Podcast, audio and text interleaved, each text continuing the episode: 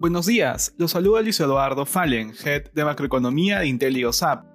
El día de hoy, lunes 12 de julio, los mercados alrededor del mundo presentan resultados mixtos con los inversionistas atentos al inicio de la temporada de resultados correspondientes al segundo trimestre. De manera particular, en Estados Unidos los futuros relacionados al Dow Jones y S&P retroceden luego de alcanzar nuevos máximos históricos al cierre de la semana pasada. Ahora, los inversionistas centrarán su atención a los primeros resultados corporativos correspondientes al segundo trimestre. A partir del martes, se esperan los resultados de JP Morgan, Goldman Sachs, Bank of America, entre otros bancos. Los participantes del mercado buscan señales tempranas sobre la economía que puedan reflejar las acciones del sistema financiero.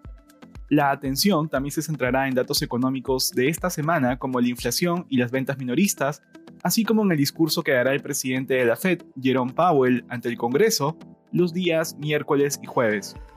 En la eurozona, los principales índices del bloque presentan resultados mixtos ante el repunte de contagios de la variante Delta del COVID-19 y a la espera de la reunión que mantendrá el Comité del Banco Central Europeo.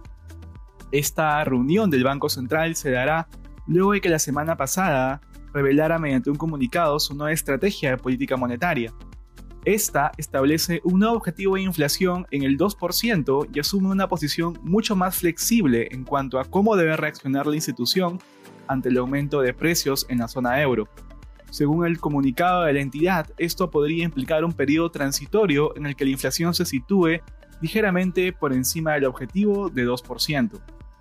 En Asia, los índices de la región cerraron con rendimientos positivos, las acciones de China avanzaron luego de la decisión de su Banco Central, tomada hacia el final del viernes pasado, de recortar su tasa de requerimiento de reserva a los bancos, con el fin de apoyar el crecimiento económico. Este recorte refuerza la expectativa del mercado de que el Banco Central está decidido a darle estabilidad a la economía, lo que respalda el sentimiento en el corto plazo. Respecto a commodities, el precio del oro cae ante la debilidad del dólar. Por su parte, el cobre retrocede ante un incremento de inventarios, lo que revelaría un debilitamiento de su demanda. Finalmente, el precio del petróleo también retrocede a la espera de que el OPEP pueda llegar a un acuerdo para aumentar su producción, por lo que agendaría una nueva reunión para esta semana.